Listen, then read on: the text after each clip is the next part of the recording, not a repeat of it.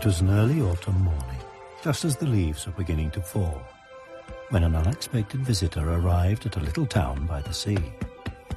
And with him began a remarkable story. Elsewhere on this particular morning, a small boy was getting up in much the same way that he always did, looking forward to his normal routine in his usual way. But today was going to be anything but ordinary.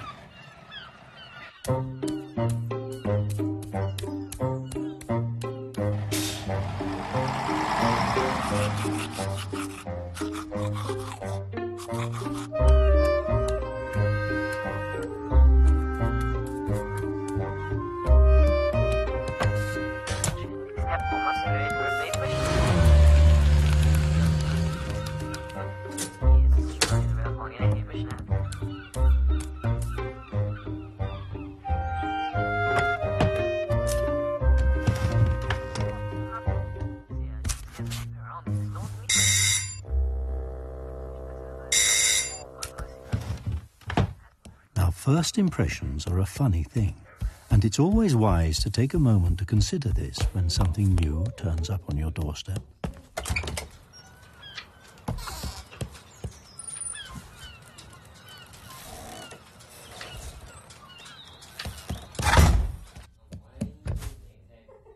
To the boy, this all seemed a bit worrisome, and yet he was not the sort of person to ignore someone who might need his help and in any case, his curiosity tended to get the better of him. And this was so very curious.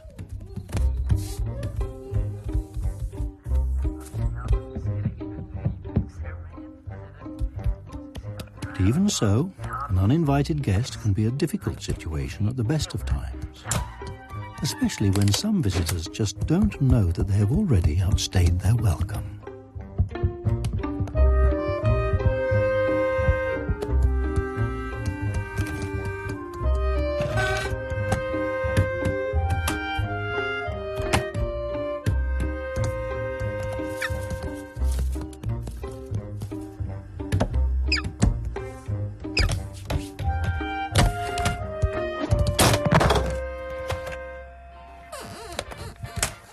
And so, in a tricky situation, it's best to follow all the correct procedures. And in this case, there was really only one thing to do.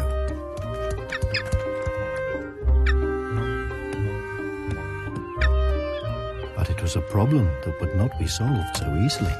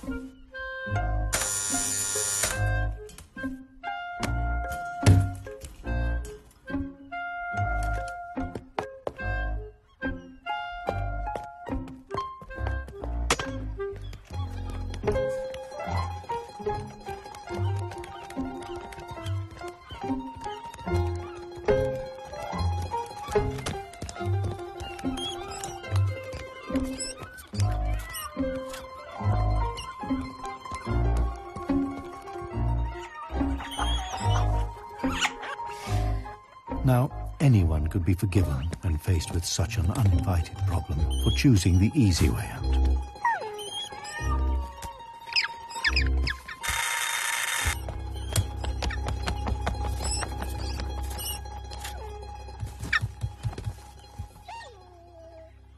Then again, some people just don't have it in them to do anything other than the right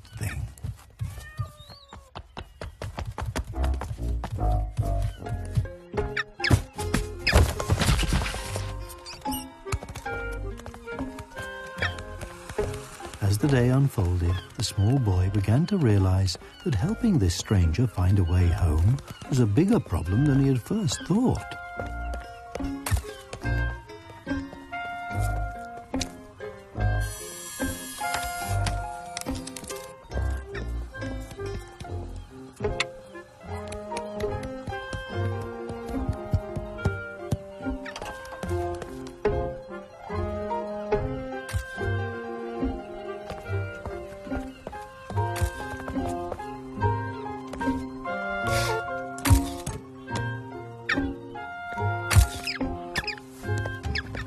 All this distraction was getting them nowhere. And so the boy decided that some proper thinking was called for.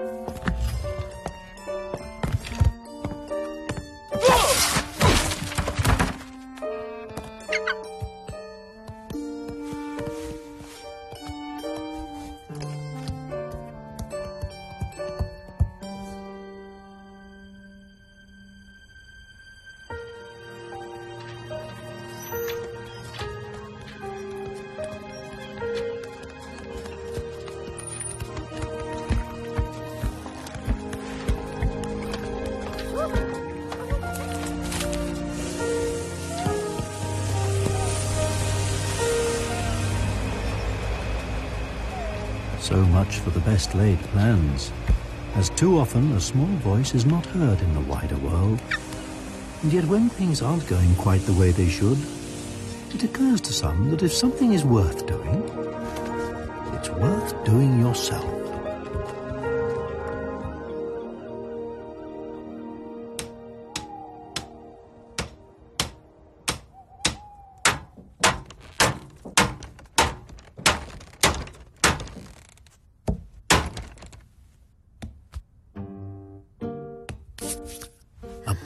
Is a wondrous thing. It carries with it all of the possibilities you can think of in this world. And with a little planning and a bit of daring, you can imagine all kinds of grand adventures.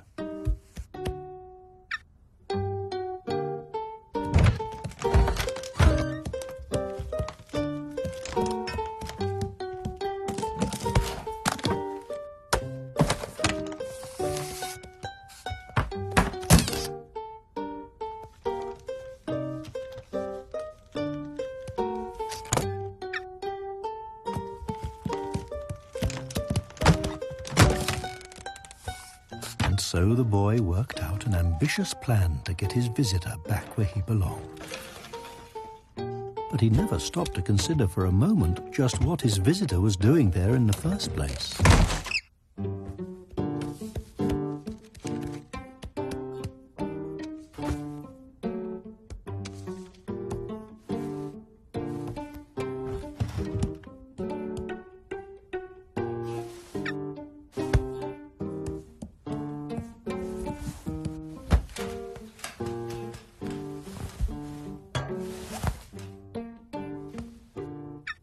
Late into the night, the small boy slept fitfully.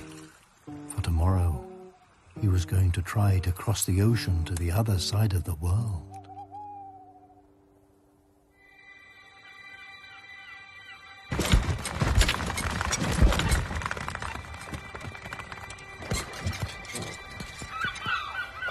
Another beautiful morning, and all the preparations were in place.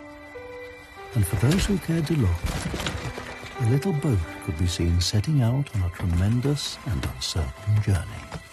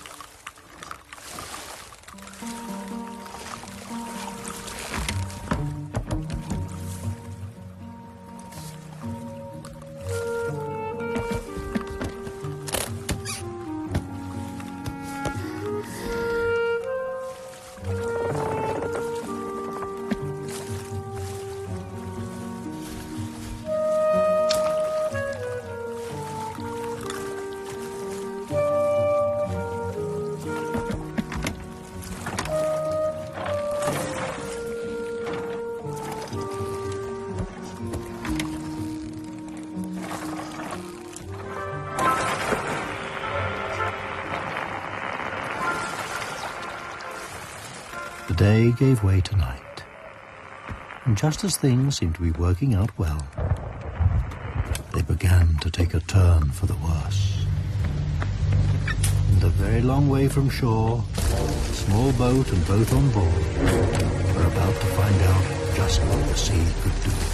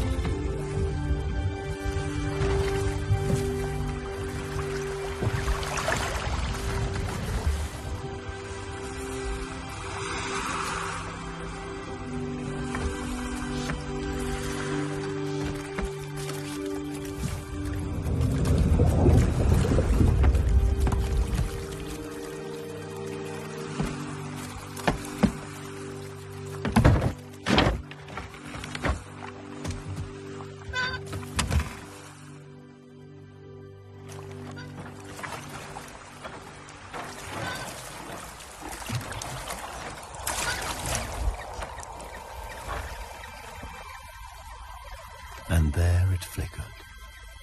The South Pole. Finally, the boy's work was done. His task was complete.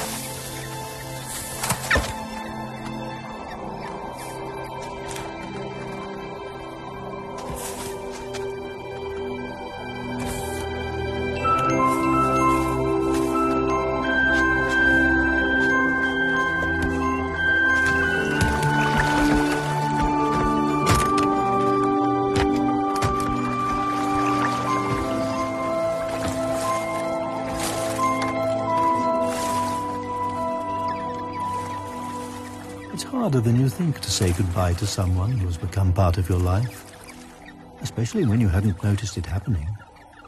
And so this particular farewell was much harder than the boy imagined it would be.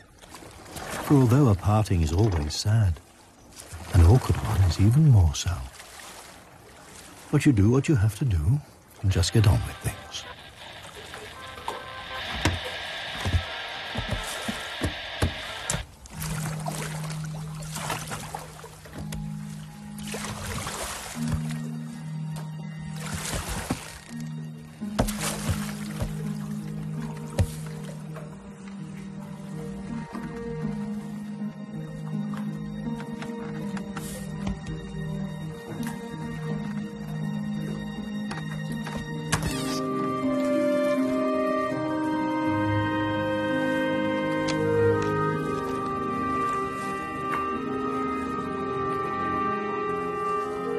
Suddenly the boy understood that perhaps someone wasn't lost, but really just lonely. And maybe they weren't the only one.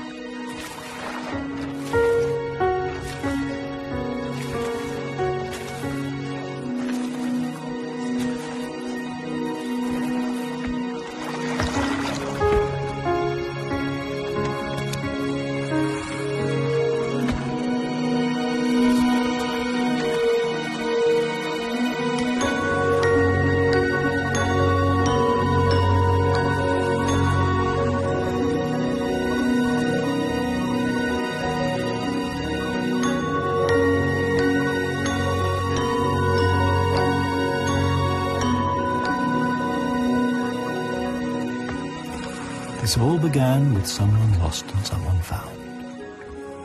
But who is to say which was which? There was a boy and there was a penguin, strangers from opposite sides of the ocean. And like the beginning of any friendship, theirs is a remarkable story indeed.